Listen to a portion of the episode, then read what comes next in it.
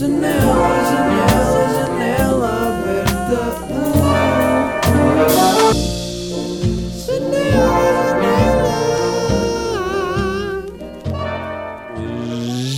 Janela aberta ao vivo. Últimas datas da tour, malta. Vamos ter as últimas datas de janela aberta ao vivo. Última chance para você assistir ao espetáculo. Dia 18 de junho no Porto, no Sá da Bandeira. E dia 4 de junho em Lisboa. Os bilhetes estão à venda. Está na minha bio do Instagram. Vão lá. Tra, i, que, ticket, line, line, vine. Vai ser, eh, vão ser as últimas datas que eu vou fazer. Temos também agora, mais brevemente, Braga, dia 1 de maio. Portanto, estas vão ser as últimas. Ahm, e pronto, e estamos aí. Estou entusiasmado para fechar este ciclo, não é? De janela aberta. Não me vejo a fazer isto mais vezes depois no futuro. Portanto, se ainda não viram o espetáculo ou se já viram, mas quiserem ver novamente, estão todos convidados. Ahm, há uma coisa que eu quero frisar que, que é o seguinte, e vou aqui mudar para para sotaque do Porto, como fiz num story há uns dias. Bro, só queria dizer que tipo. Basicamente, quando eu fui ao Porto ah, com a janela aberta ao vivo, foi um dos primeiros sítios que eu fui. Foi para aí em novembro, acho eu. Eu sei que estou a exagerar um bocado o sotaque, mas eu sou de Bizela. Ah, e, e quando eu fui lá, quando eu, vou voltar, quando eu fui ao Porto com o espetáculo, os temas que eu tinha na altura eram. Eu ainda estava a experimentar e estava. Falei de uma aula de boxe, falei de coisas mais triviais que, que, que não são de facto o espetáculo que eu levei a todas as outras cidades. Portanto, estranhamente, o Porto é o único sítio em que eu ainda não fui com o espetáculo. Um, apesar de já ter feito lá um episódio ao vivo, foi mais isso do que o espetáculo Janela Aberta ao vivo. Um, portanto, o alinhamento que eu agora estou a fazer, que estou a fazer desde o início de fevereiro, começou em Aveiro e depois foi logo em Lisboa, uh, ainda não passou pelo Porto, o que é estranho, mas o que me faz ter bué da pica para ir ao Porto fechar a tour, uh, porque vai ser basicamente a última data, não é? Temos Lisboa dia 4 no Tivoli, temos Porto dia 18 de junho no Sá da Bandeira. Malta, portanto, estou entusiasmado, bora, estamos aí, conto convosco. Um, get, get your tickets before they fly. You know how they, how they say in the, in the meio. Uh, e temos também Braga dia 1 de maio, agora já brevemente. Portanto, estamos aí para fechar janelas abertas. Para fechar janelas abertas? Eu não vou fechar a janela, mas vou fechar a porta, porque já não vou fazer mais espetáculos depois disso. Mandem vir, mandem não, mandei vir 18 pares de meias. Mandei vir 18 pares de meias há uns dias. Ahm, porquê? Porque eu, eu tenho meias da Nike. Agora, tipo, eu tinha comprado umas, eu vou te- tentar mostrar eu todo de meias neste preciso momento. Para time vídeo, time vídeo viu as minhas meias pretas da Nike. São meias confortáveis e que eu gosto de usar. E são, e são simples. E há aqui um problema que eu tenho com meias durante, já há muito tempo, que é tipo, eu tenho uma gaveta cheia de meias e há bué de meias lá que eu odeio. Eu odeio meias que eu odeio que não quero usar nunca e às vezes nem têm par e são só uh, meias diferentes que eu pus num par porque não encontrei e ficam lá no canto. Só que depois às vezes eu não tenho meias e pego nessas e é tipo, ai, estas meias que merda, não quero isto. Mas depois também nunca as mando para o lixo, percebem? Então é um bocado estranho. Então o que é que eu pensei? Eu vou mandar as minhas meias todas fora e vou comprar boés iguais da Nike do modelo que eu curto bué. E foi exatamente isso que eu fiz. Mandei vir 18 meias e se vocês quiserem saber qual é o modelo, chama-se tipo Nike Everyday Cushion Crew, uma cena assim. Um, e estou bem feliz porque a minha gaveta das meias agora são não é bem opções, é tipo, eu, só, eu posso só pegar, pôr a mão, pegar e, e vou estar feliz com isso. E antes isso não acontecia. Com os boxers, eu acho que sou mais chafoda, sei lá, por acaso tenho ali para aí dois ou três boxers que não curto, que não, não digo que odeio, mas não curto mas, mas por acaso gostava de mudar uh, os- o meu estilo de boxers, porque eu uso, pá, vamos entrar aqui em pormenores uma beca íntimos, eu uso boxers daqueles mais elásticos, sabem? E eu gosto mais, da, e agora ultimamente gosto mais daqueles boxers mais largos, mais tipo calção quase. Um, então, não vou comprar, porque vou fazer da nata. Mas, uh, mas já, uh, talvez vá mudar o meu estilo de boxers. Neita. Ahm, então, yeah, o que eu vou fazer às meias que vou mandar fora é pô-las, já, já as pus num saco e vou levá-las ali para o lixo. Mas eu não vou pôr no lixo, vou pôr ao lado do lixo. Eu não sei se vocês têm esta cena. Acontece muito, vivendo sozinho, há coisas que eu quero mandar fora, quero me desfazer, coisas boas estranhas. Tipo, eu esta semana. E, e vou pôr essas coisas ao lado do lixo. Nós mando fora porque alguém as pode querer aproveitar, não é? Estamos na cidade. Aquilo dura para aí dois minutos ali até alguém aparecer. Ai, olha esta cena. E levam. Ahm, portanto, eu, eu, por exemplo, esta semana eu fui pôr um suporte de papel higiênico ao lado do lixo. E pus também um suporte de toalhas de, de casa de banho. Ah, porquê? Porque eu, eu mandei vir, eu mandei vir da- do IKEA uma, um suporte tipo de ventosa e outro suporte, dois suportes de ventosa, tanto para o papel higiênico como para a toalha das mãos. Porque o meu suporte da toalha das mãos, pá, eu odeio. Odiava, agora curto. Era bué da mau, não fazia sentido nenhum. Era bué, era daqueles tipo tem uma base de pedra e depois são ah, duas, dois bocados de alumínio ou o que é que é aquilo, não sei. Que sobem e fazem tipo um L. Mas tipo, porque é que há ali dois? São, é para duas toalhas, mas não dá jeito nenhum. E tipo, já, não- estava bué da farto desse, desse suporte. E eu acho que estas pequenas coisas fazem a diferença no nosso, no nosso dia a dia. Tipo, agora quando vou tipo, secar as mãos, eu não penso, ah, rodei a maneira como a toalha está aqui. É tipo, não, já, isto é simples, é, é só uma cena na parede e eu meto a toalha lá. Ah, o papel higiênico era também um suporte que era um- uma base redonda com um, um cilindro fininho de, de alumínio em- e depois também um, um, cilindro perpendicular a esse, horizontal ao chão, não é? Estou a explicar bem? Em que eu punha o papel higiênico. Só que aquilo já estava bué solto e tipo meio. hum, Às vezes eu apertava aquilo porque o cilindro começava a ficar meio. bambo? Não. Meio solto, pronto. E pendia mais para um lado ou para o outro. Pá, e não fazia sentido. E eu curto de, eh, sei lá, eh, suportes de papel higiênico que agarrem à parede, porque o Lúcio depois pode passar por baixo. E o Lúcio aqui ia contra aquilo e empurrava aquilo contra a parede. E, e todos sabemos que o Lúcio é que manda nesta casa, portanto eu mandei vir eh, aquilo. E esta semana fui pôr ao lado do lixo estes dois suportes, que são coisas boas à toa, mas tenho a certeza que alguém os aproveitou. Ahm, não sei se vocês costumam ir pôr coisas ao lado do lixo, mas é, é toda um- uma dinâmica. Já pus cadeiras, já pus estes suportes, já pus caixas à toa, que também acredito que às vezes sejam usadas para coisas, não sei. Caixas da fruta e assim. Ahm, yeah, uma cena que está a acontecer esta semana é que eu estou a conseguir começar a parar de roer as unhas, malta. Estou a começar. Aliás, eu parei de roer as unhas porque eu ando a pôr o verniz e eu pensei, pá, estou farto de roer as unhas e isto arrasta-se há anos. Só que eu sinto que tenho picos em que isto acontece, em que eu fico tipo, já, tenho mesmo de tratar disto.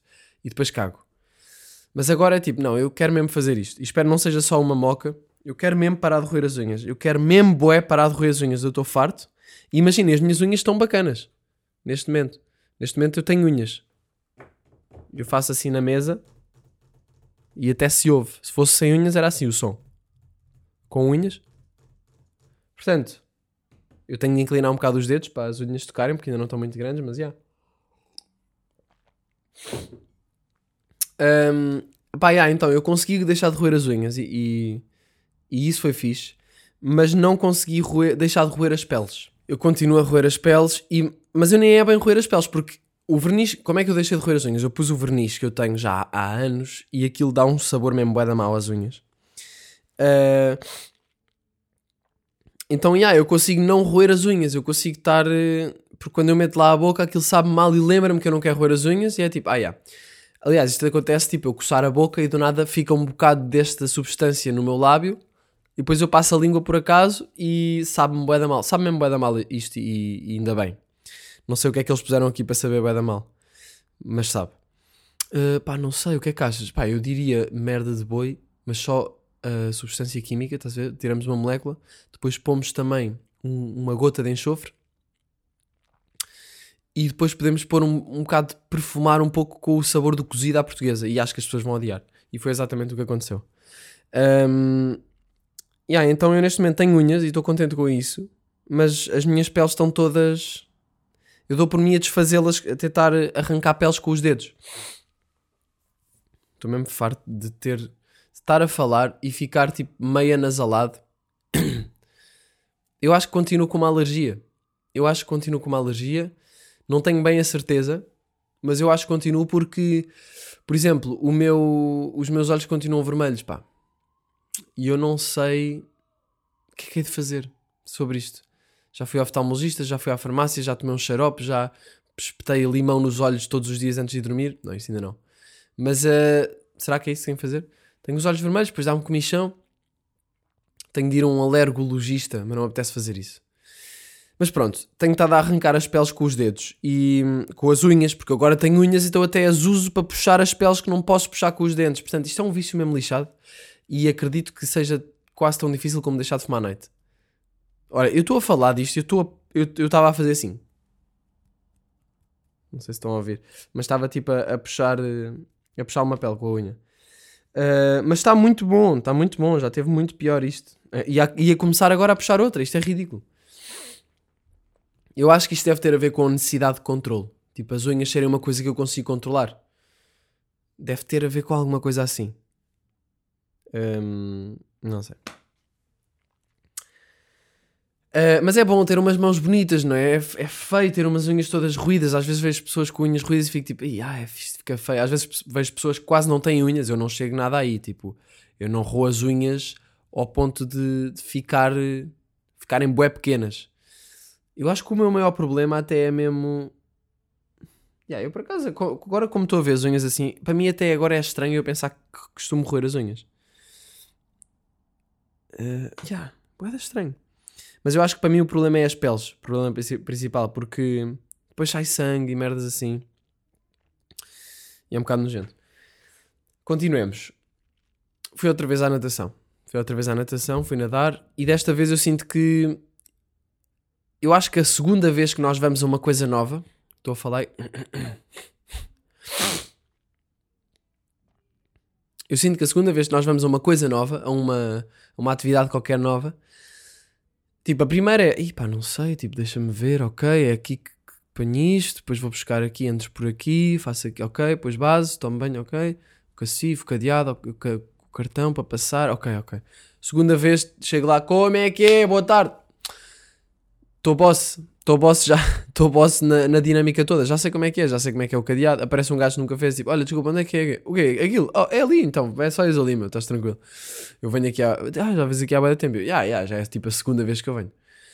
Ah, e na segunda vez eu sinto que estou sempre muito mais à vontade. Portanto, desta vez era tipo, ah, chega e tal, carreguei o cartão. Aquilo é com um cartão. Para entrar na piscina. Há uma dica estranha que é: só posso ir uma hora. Só posso ir uma hora e. é Porque eu estou a fazer regime livre, não é? Não quer cá aulas porque eu sou profissional já. Ah, e então, por acaso, acho que até devia ter umas aulas, porque eu devo estar a fazer cenas mal, provavelmente, não é? Tipo, se calhar a maneira como o braço. Sei lá, eu não sei muito sobre nadar. Eu nadei bué na- quando era puto e tive aulas, mas não me lembro de nada. E nado na praia e sinto que consigo nadar bem, mas certeza que em termos técnicos não estou a fazer a melhor cena. Mas pronto, para o regime livre, eu entro, eu entro lá e hum, começo a, a nadar, não é? Agora perdi-me, estava a ver se o meu vizinho estava a gritar com a, com a velha. Uh, começo a nadar, mas a partir do momento em que eu entro, em que eu passo o cartão na entrada, para ir para os balneários, não sei o quê, eu tenho uma hora para pôr outra vez o cartão para sair. E é tipo, isso não faz muito sentido. Não deveria haver tipo um crédito no cartão em que, se eu, dependendo do tempo que eu fico, cobra mais ou menos, não é? Agora, a senhora que estava lá na, na secretaria, a primeira vez que eu fiz, sei lá, eu, eu pai, nadei uma hora, acho eu, portanto eu caguei no tempo do balneário. Fui tipo, entrei no balneário e tal, já, não sei o quê, demorei para aí 10 minutos porque estava a perceber as merdas. Que merdas é cá para perceber, nem sei bem, mas o cacifo. Ah, mas demorei um bocado. Ainda não estou bem automatizado com a cena de do cacifo de, sei lá, vestir-me sem molhar os pés e sem molhar as meias e a roupa e quê. Ainda estou a, dina- a dinamizar um bocado esse- essa dinâmica. Mas, hum, mas já, então eu entrei 10 minutos, caguei, né? Entrei na água, fiquei uma hora, depois saí, demorei para aí mais 10 minutos, deve, demorar, deve ter demorado para aí uma hora e meia no máximo, ou uma hora e vinte.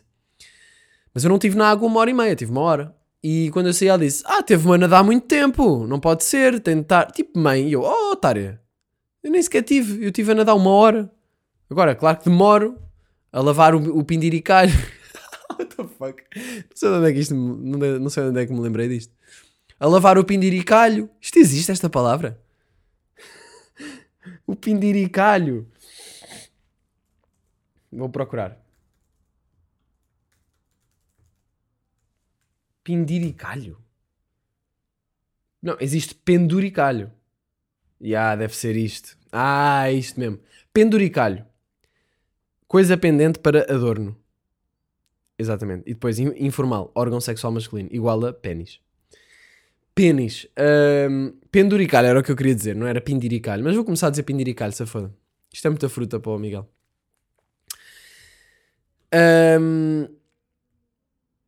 Estou a ouvir uma vizinha gritar com a, com a velha. Foda-se. Gangsta Life. Eu devia ir lá e dizer: Olha, desculpa, eu trabalho em casa. Pode só não dizer sua cadela, burra, puta. Pode não chamar isso à sua senhora.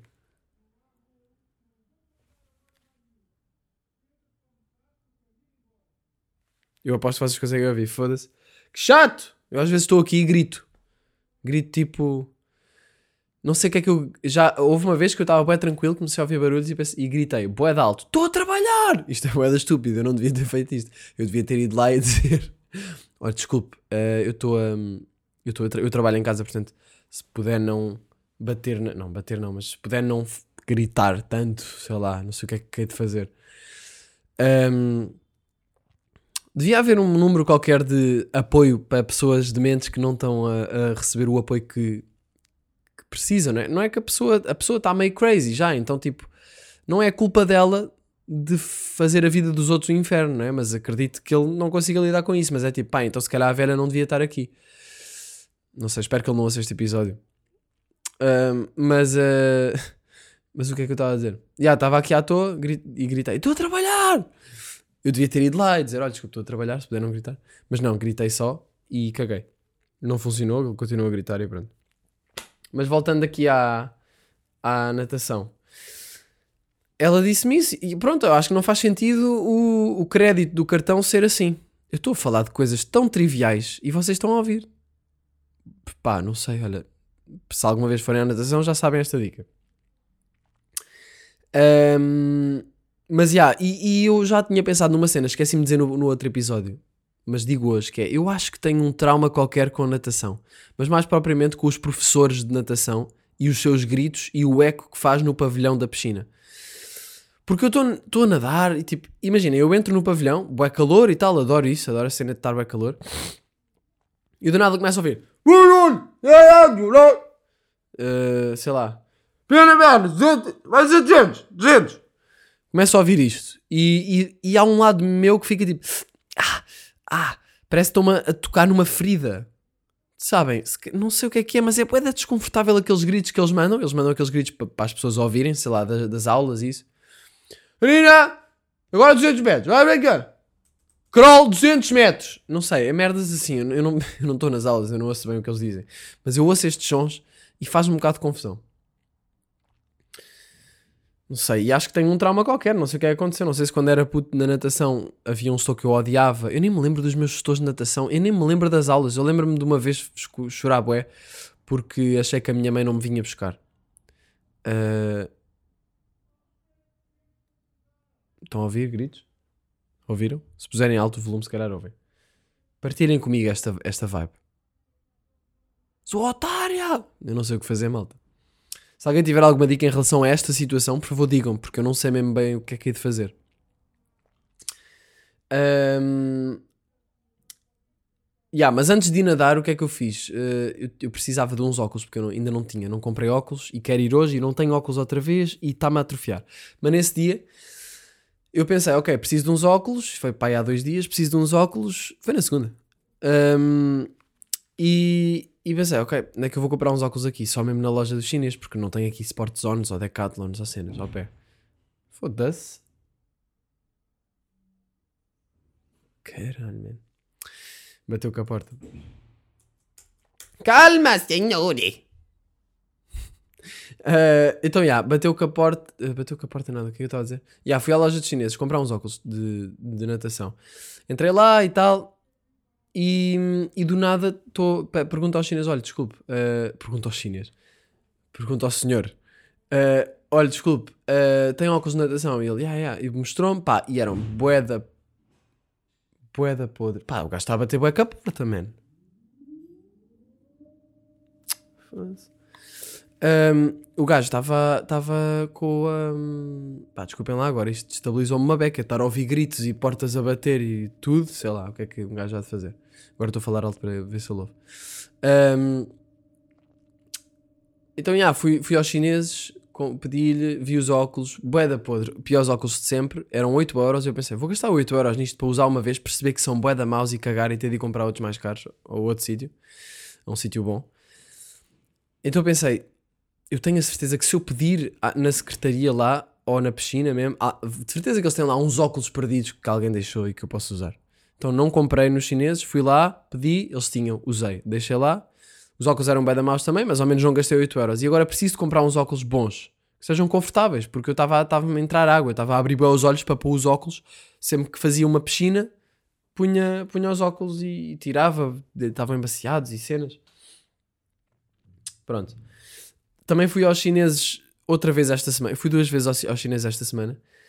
Odeio comprar cenas nas lojas dos chineses porque é tipo, sei que são de má qualidade e- estou a contribuir para um, um tipo de fabricação boeda podre, que provavelmente as pessoas são mal pagas e tudo, e não sei o que é que é.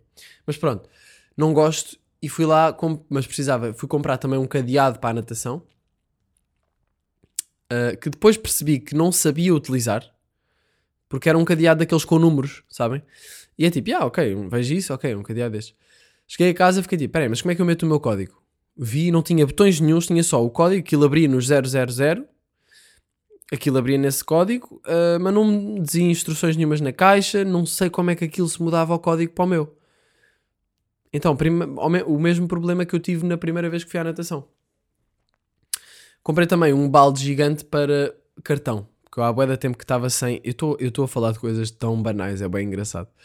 Ah, isto são tipo os meus, meus, meus pensamentos a contar-vos a história da minha semana. Comprei um balde para cartão, porquê? Porque hum, o balde que eu tinha para cartão há uns tempos porque eu faço reciclagem, não é? Ele partiu-se todo porque já estava boa da velha. Era até um balde de ração que nós tínhamos do, meu, do Sócrates, que já morreu há boa da tempo. Eu trouxe para cá para usar como lixo. E hum, pá, mas boa da mal. Boa da mal o, o, aquilo partiu-se tudo. Então agora comprei um vermelho. ah, pá, e pronto, e, e acho que serve. Não tenho muito a dizer sobre esse balde. Ahm, fiz aí a aula de cerâmica penúltima, vamos fazer mais uma esta semana porque precisamos de pintar o resto das peças. Falta pintar, mas pintei as primeiras peças, pá, não curti muito pintar porque aquela tinta é uma tinta de vidro. Aquilo é mesmo vidro, tipo, vocês pintam, aquilo seca logo e fica logo hum, sólido. E quando depois vai ao forno, aquilo transforma-se em vidro. Pá, mas não gostei, não, não tive boas ideias para as, para as combinações de cores e sinto que não pintei muito bem. Não sei, vou descobrir isso depois da, amanhã- na sexta. Vou descobrir como é que ficou. Mas não gostei muito da, do, meu, do que eu fiz. Mas a minha mãe fez cenas bué da fixe, portanto fiquei feliz por isso. Ahm, depois estava com ela e fui procurar um candeeiro, porque eu preciso um- de um candeeiro, não é? já vos disse, precisava de um candeeiro. Fui procurar e onde é que eu quis ir? Quis ir à loja em que eu comprei o relógio que eu comprei para a cozinha. Não sei se falei disso. Mas que a minha mãe tinha dito que não acredito que foste dar 80 euros por isto. A voz da minha mãe não é assim, mas. "Ah, este, este, este relógio deste 80 euros por isto, é, é gastar dinheiro mal gasto, não sei o quê. Então fui lá com a minha mãe para ela, porque também queria lhe mostrar as antiguidades que a loja tinha e assim. Primeira cena que ela diz ao gajo: Ah, foi o senhor que enganou o meu filho, não é? E eu, foda mãe. Uh, eu curto disto da minha mãe, até porque é tipo, é logo, quebra logo o gelo, direto. Tipo, não há tempo para estar awkward. É tipo, foi o senhor que enganou o meu filho, que lhe vendeu o relógio bué da caro. E depois o gajo começou a dizer: Não, mas este relógio vale, é bom e vale a pena. E é 250. Nanã. Eu, olha, só para ver, eu comprei-o a, a 70 euros, portanto nem ganhei muito com isso, não sei o quê, uh, porque ele faz-me preços mais bacanos. Um, pronto, então estive lá a ver candeeiros que ele tinha. Pá, havia lá um boeda fixe que eu comprei. Um, e nessa noite, pá, a minha mãe não sabe e vai ouvir agora no podcast. Nessa noite eu estava a, mexer, tipo, a mudar-lhe o ângulo, né? Um, da lâmpada, da, da parte de cima, e parte-se. Parte-se uma peça. Se a minha mãe vem à minha casa cá outra vez, vai ali à loja e vai dar um murro no gajo. Mas, um, pá, eu também percebo porque são candeeiros, são coisas muito antigas. Isto é um candeeiro pré-guerra. Pré-primeira guerra, acho eu. Tipo, é uma cena bem antiga. que era da Bauhaus. Bauhaus? Uh, ou seja, é até uma peça de design. Mas aquilo partiu-se uma peça, um bocadinho de plástico que estava ali num suporte e do nada o candeeiro já não conseguiu estar. Uh, aquilo já não. Fodeu ali um, o suporte para a cabeça do candeeiro.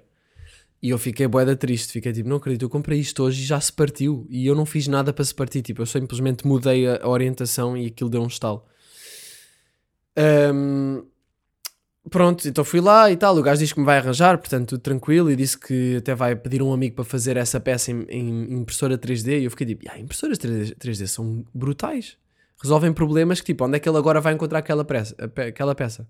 Não vai, vai fazê-la numa impressora 3D. Anda boss. Pronto. Mas eu quero bem ter o meu candeeiro, pá, porque comprei-o e, e gosto bem dele e pronto. Uh, o meu pai tinha vindo aí, tinha vindo aí ter depois, depois do almoço, a minha mãe estava cá também, então estamos os três na minha casa e é aí que eu percebo, percebo não, relembro que dinâmicas familiares envolvem sempre stress, não é? É muito difícil uma dinâmica familiar não envolver stress. Eu estava, o que é que o meu pai me veio cá ajudar a fazer? Veio cá ajudar-me a pôr uma lâmpada no para, para fazer do meu peixe, não sei se vocês já viram o meu peixe, como candeeiro de teto da sala. Uh, que, neste momento já está, já é um candeeiro. Uh, quero pôr uma lâmpada mais fraca porque está demasiada luz e o candeeiro de cima eu não quero que dê luz, eu quero que, só que esteja ali uma vibezinha, um bocadinho de luz à volta, mas não quero que dê muita luz. Se a luz, se a maior parte da luz da sala vier dali, a sala não fica muito confortável. A luz tem de vir das, de baixo, tem de vir do, de, dos candeeiros e assim. Eu tenho, tipo, eu tenho um candeeiro na sala, na verdade. Um, e é suficiente para, para a vibe que eu gosto. Eu gosto de pouca luz. Muita luz durante o dia, pouca luz durante a noite. Um, pronto, então, yeah, toda, a, toda a dinâmica de pôr o peixe, pôr a lâmpada e depois pôr o peixe outra vez. Ué, da stress. Então, mas é melhor pôr arame, dá cá isso, pá. O meu pai depois tira-me aquilo das mãos e, oh, mãe, oh pai, pera, deixa-me tentar fazer, tipo, não sei o quê. E já, do nada ele já está, ele tipo, é pá, tu, não sei o quê. E está a minha mãe ao lado a ver, tipo, é pá, mas mete lá o peixe. E estamos do nada, tipo, de stress. E depois a minha mãe queria. O meu pai ajudou-me a fazer outra cena e isso por acaso não envolveu stress. Que foi pôr um. The fuck? Que foi pôr um prego na, na parede da cozinha. Ele não me quis que fosse eu a fazer porque basicamente ele teve de pôr o prego mesmo entre os azulejos.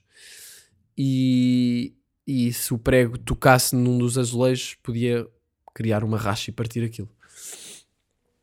Portanto, o meu pai disse que ele fazia e eu, tipo, ok, está-se bem. Também aprendi, agora já sei, não, não acho que seja difícil. Mas ele trouxe uns pregos de aço que, que eram mais fininhos, eram fixe. Depois a minha mãe ajudou-me a transplantar uma planta que eu comprei uma monstera para, por 8 paus, eu falei-vos disso, para a sala. Uh, e pá, e aí essa monstera foi um stress com a minha mãe estar, estar a mudar a monstera de sítio. Porquê? Porque é aquela cena, é boé. Hum, é boa uma, uma questão familiar. Uh, desculpem. Eu nem queria que a minha mãe me ajudasse. Eu disse, mãe, eu consigo fazer isso na boa. Ela, não, mas eu ajudo.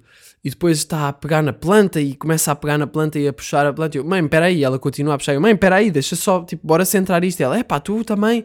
Não sei o quê. Do nada acabamos, estamos ali a tripar com a planta e como é que vai ficar. E depois a terra e não sei o quê. E o saco para pôr a terra. Pá, eu nem sei com o que é que nós tripamos, mas tripamos. Depois no final acabámos com a minha mãe a dizer: É pá, és insuportável. E eu disse: Pá, e tu és bem estressada. uh, e depois cagámos, e depois, mas não ficámos chateados. Foi só tipo o clímax. E depois eu fiquei tipo: Ah, também para que é que eu estou a dizer isto? Mas senti mesmo a, a energia de Ah, sabem? E é estranho porque eu muitas vezes ehm, parece que os pais facilmente perco o controlo e respondo mal. Não é que isso aconteça muitas vezes, isso antes acontecia mais. Agora quase não acontece, porque eu também estou menos com eles e quando estou com eles faço tudo para não haver discussões nem nada. Mas quando acontece, fico à toa e fico-me a sentir mal. E depois a minha mãe mandou-me uma mensagem à noite a dizer: Desculpa ter-me irritado contigo. Oh. Depois fico-me a sentir mal. Tipo, aí ela ficou a pensar nisto ainda por cima. Para mim, nem foi. Eu nem sequer tinha pensado que nós nos irritámos. Depois é que fiquei tipo: yeah, realmente também não era preciso ter dito aquilo. Um... Mas já. Yeah. Fui ver um, um filme ao cinema que achei interessante. Que se chama Diabolique que é um filme italiano, cinema italiano. Está, não sei se ainda está a decorrer, mas estava a decorrer uh, no fim de semana o Festival de Cinema Italiano em Lisboa. E fui ver isto. Uh, pá, foi um filme interessante, aconselho. Ahm, aconselho? Não sei. Pá, está interessante, tá, falam em italiano. Está meio comédia, meio a sério. Não percebi bem se era comédia ou se era a sério. Era um bocado os dois, mas... ahm, mas pronto, não tenho muito a dizer sobre isso. Era sobre um vilão que... Acho que é de uma banda desenhada qualquer italiana. E foi uma adaptação para um filme. Eu gostei, apesar de haver ali seleções de músicas na soundtrack boedas estranhas. Tipo, músicas que não encaixavam muito bem ou que eram demasiado. Tipo, um gajo a cantar italiano com boeda power. Não sei, por acaso eu sinto que, que às vezes os italianos com isso, soundtracks e músicas e isso, às vezes não é... Não encaixa bem. Ou não encaixa bem, ou é simplesmente uma, uma diferença cultural que para mim é tipo... "Hum, mas não sei, não sei se é isso. Não sei se é isso. Sinto que já tive mais vezes esta sensação noutras situações.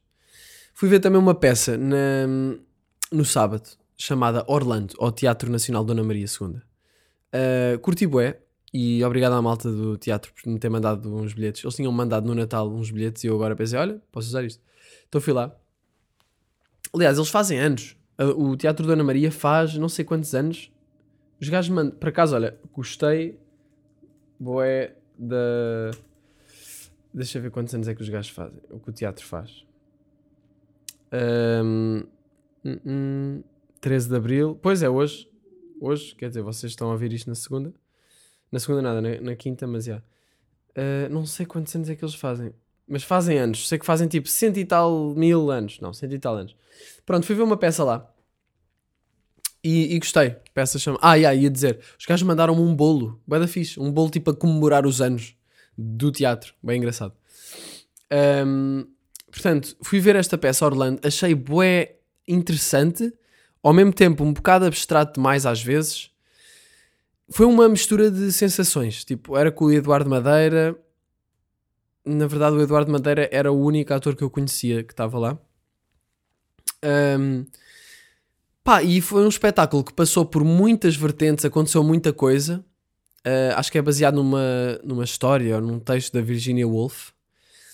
E é sobre este gajo Orlando. Tem a ver também com questões de género e assim, eu nem sabia. Ah, e gostei, bué, de. de gostei, gostei, no geral gostei. Houve ali cenas que eu não percebi, também não sei se é por não ter lido o texto ou lido o livro, não sei se é um livro, mas ah, não estava a par da história, portanto havia ali coisas que me pareciam só bué à toa. Mas também gosto disso, eu gosto quando não se percebe, quando eu não. É como uma criança, por exemplo, uma criança se visse aquilo era tipo, ela não está a tentar perceber o que é que está a acontecer propriamente, ela está a ver da, com, sem filtros e da maneira mais pura que há de ver alguma coisa, apesar de poder ser um bocado ingênuo e, e não estar a perceber o que é que está a acontecer, pode-se tirar dali interpretações diferentes. E eu gostei disso e houve ali alturas que eu nem sabia o que é que eles estavam a falar, mas gostei e gostei do, do acting e gostei da, da sensa- das sensações que me trouxe. Trouxe-me várias sensações, mas nunca foi aborrecido. Apesar de haver partes em que eu não estava a perceber nada e estava bem confuso, nunca tive tipo, ei, isto já está à toa. Não, foi só. Mas eu lembro-me de, de a meio pensar, já estou 100% à toa, não sei o que é que está a acontecer, mas estou a curtir. Portanto, uma peça interessante, eu acho que.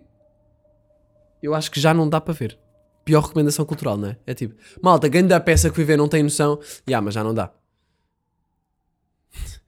Há pessoas que fazem isto, é tipo, aí a puto, fui a uma cena mesmo abusada. Não, já, já não, já não dá para ir. Mas tipo, quando eu fui foi incrível. Ah, dá aqui um golinho de água. Tenho aqui uma dica que é resolvi a questão do meu pé. Lembras-te de eu dizer que o meu pé estava boeda instável?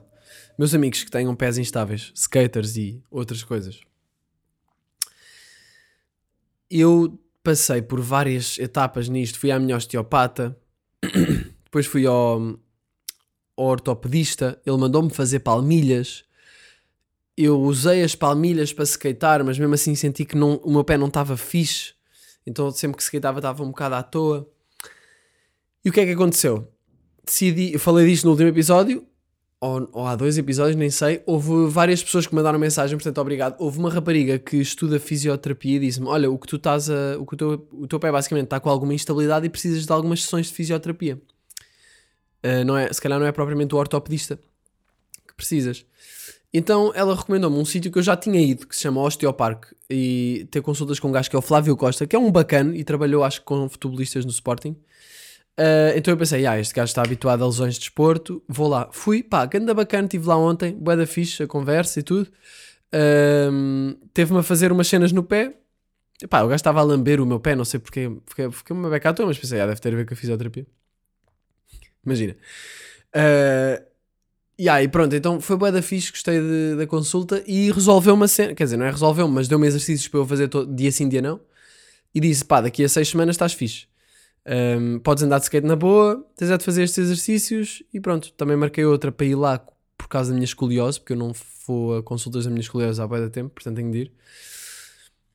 Uh, portanto, estou bué da feliz com isso. Estou feliz com o facto de estar a ver a luz ao fundo do túnel sobre o meu pé instável, que está instável desde novembro e faz com que eu não ande de skate como deve ser. Estou feliz com isso. A meio da consulta. Ah, e depois comecei a pensar, ah, então gastei 148 euros à toa, que foi 98 euros a consulta do ortopedista, porque não tenho seguro de saúde. E,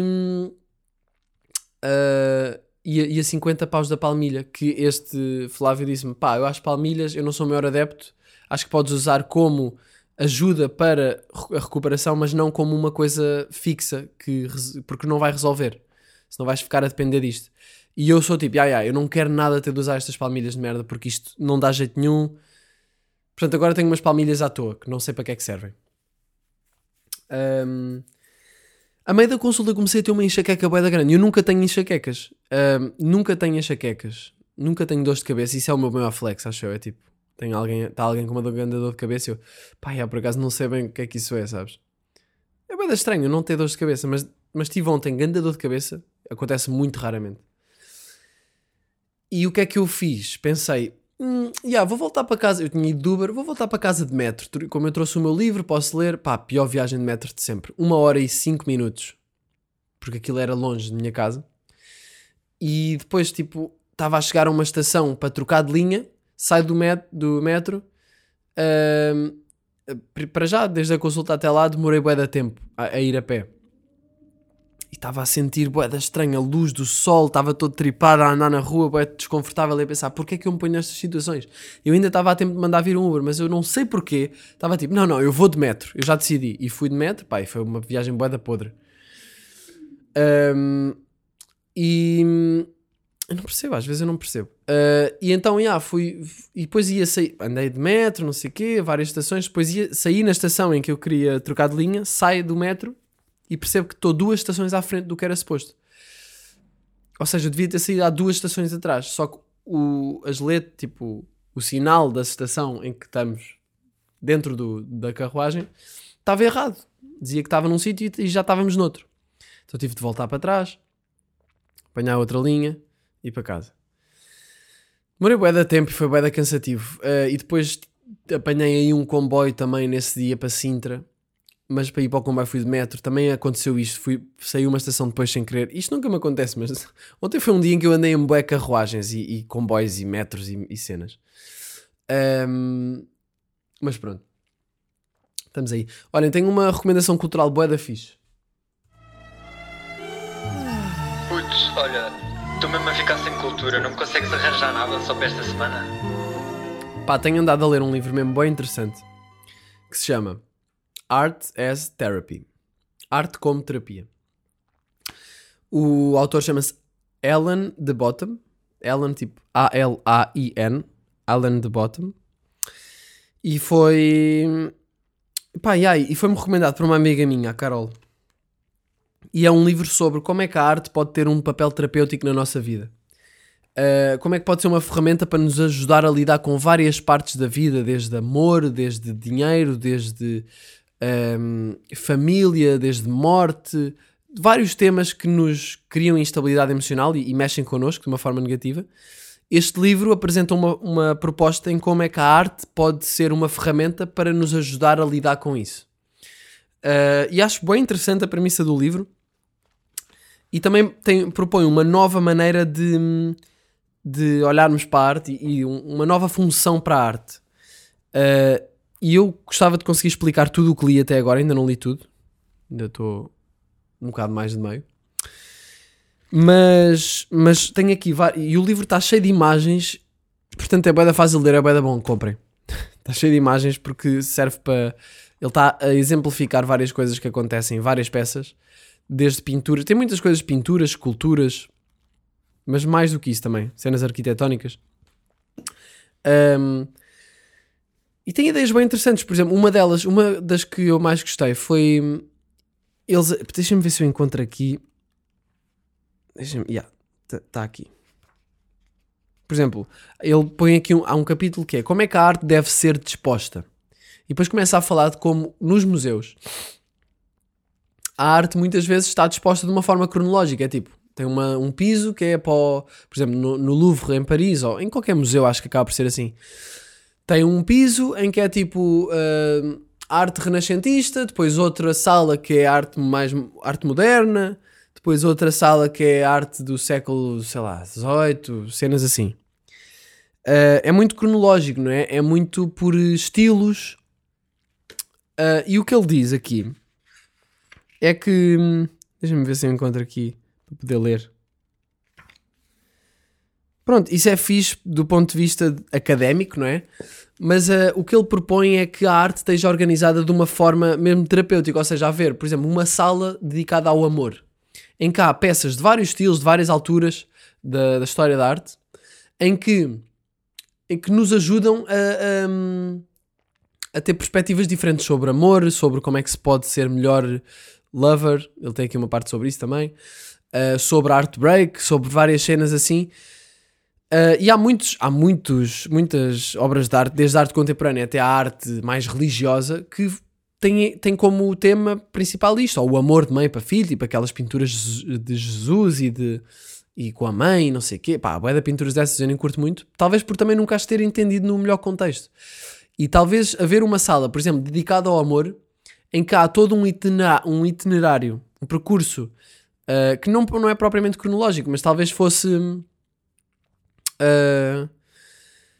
quase uma viagem emocional, ou uma viagem em que nós podemos interagir com as peças uh, em relação às, às nossas próprias emoções e às coisas com que nos vamos relacionar.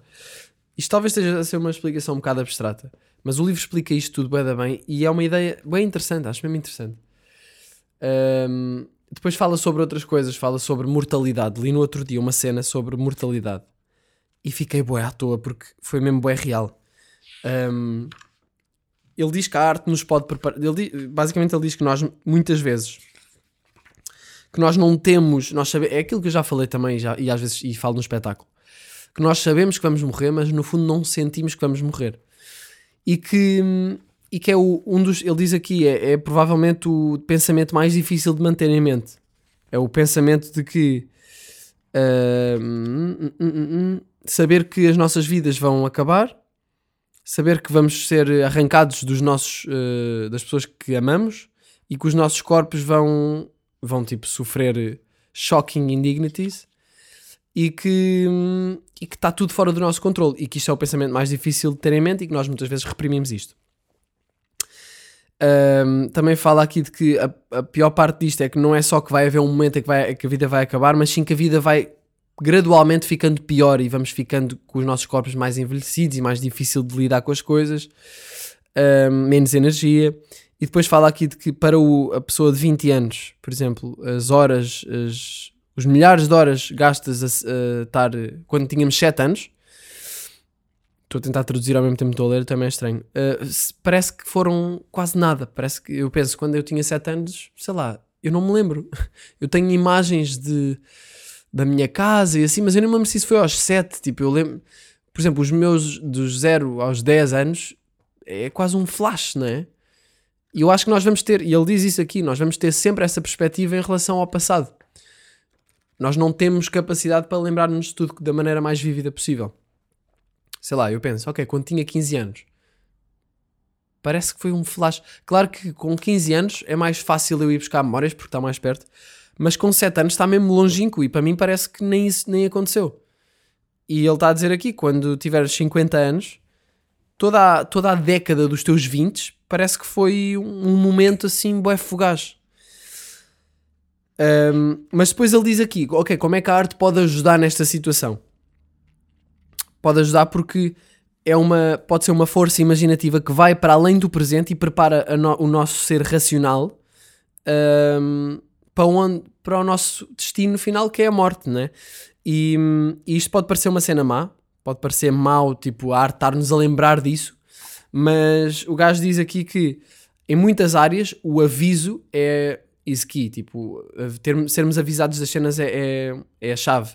E diz aqui que o tempo perde algum do seu poder se nós estivermos preparados para isso. Se nós saber, soubermos que, ok, quando eu tiver 50 vou estar mais assim, eu vou morrer quando tiver, sei lá, X anos, provavelmente, mais para ali.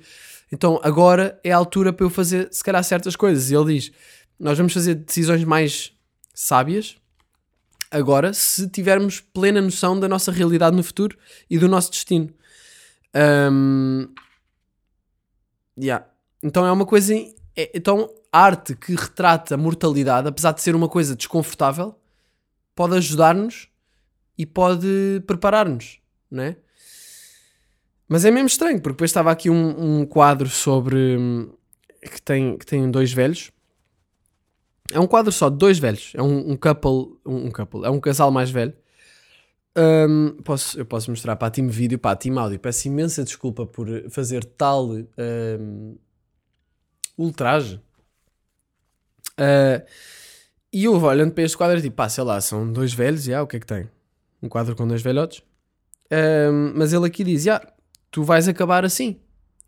Então, depois eu comecei a olhar para este quadro e tipo, ok, já. E depois comecei-me a imaginar como é que será a minha cara mais velha. Está aqui um velho, tem cara de velho, e eu penso, ok, a minha cara também vai ficar assim. Então, do nada, aqui criou-se toda uma cena diferente com a, com a peça por, hum, por haver esta, este contexto emocional em que, por exemplo, uma galeria num museu, uma parte, um piso ou uma sala sobre a morte e arte que nos ajude a conectar-nos com essa parte de nós que muitas vezes tentamos reprimir, uh, pode ser muito terapêutico. E depois o que é que eu tenho? Que ideia é que eu tive? Pá, yeah, então, tipo, é, é importante nós sabermos que vamos morrer, isso faz com que vivamos melhor o presente e tomamos decisões mais sábias. Então, se calhar, eu devia me lembrar que vou morrer, devia ter alguma coisa, algum objeto em minha casa que me lembre da minha mortalidade. Então, porquê que eu não arranjo uma pedra e a ponho no quarto para me lembrar disso? Claro que eu pensei numa pedra, tipo uma, uma, uma sepultura. Que estupidez, não é? Tipo, é a cena mais dark de sempre. Mas agora que estou a pensar, posso ter simplesmente uma pedra grande que me lembre disso? Não é? Porquê uma pedra? Porque é. Já, vou ser pedra. Não sei. Pá, meio, meio estranho este, este pensamento, eu sei. Mas eh, pode ser fixe, não sei. vou, vou mandar vir uma pedra agora.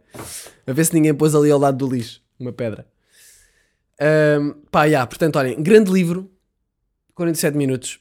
Uh, gostei muito, estou a gostar muito deste livro, portanto aconselho-vos se vocês gostam de criatividade, ou mesmo se não gostam de criatividade, se gostam de arte e se gostam de qualquer tipo de arte, acho que toda a gente gosta de qualquer tipo de arte, acho mesmo interessante. E também, fala, e também isto é interessante para os artistas que criam coisas, é bem interessante, estou a achar bem interessante.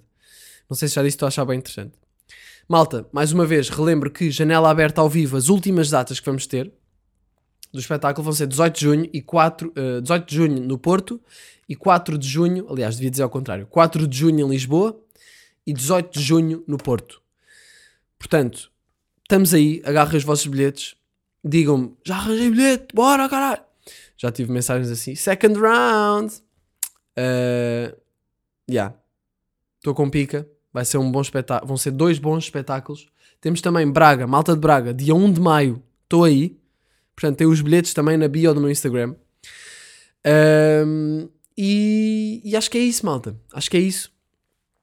Estou com pica para acabar esta fase e para depois voltar com, com novos projetos, como sempre. Um, e sinto que o, o fim dos episódios tem sido sempre assim, não é? É sempre tipo: um, será que falta dizer alguma coisa? Acho que não. Acho que não. Até já. Janela, janela, janela aberta.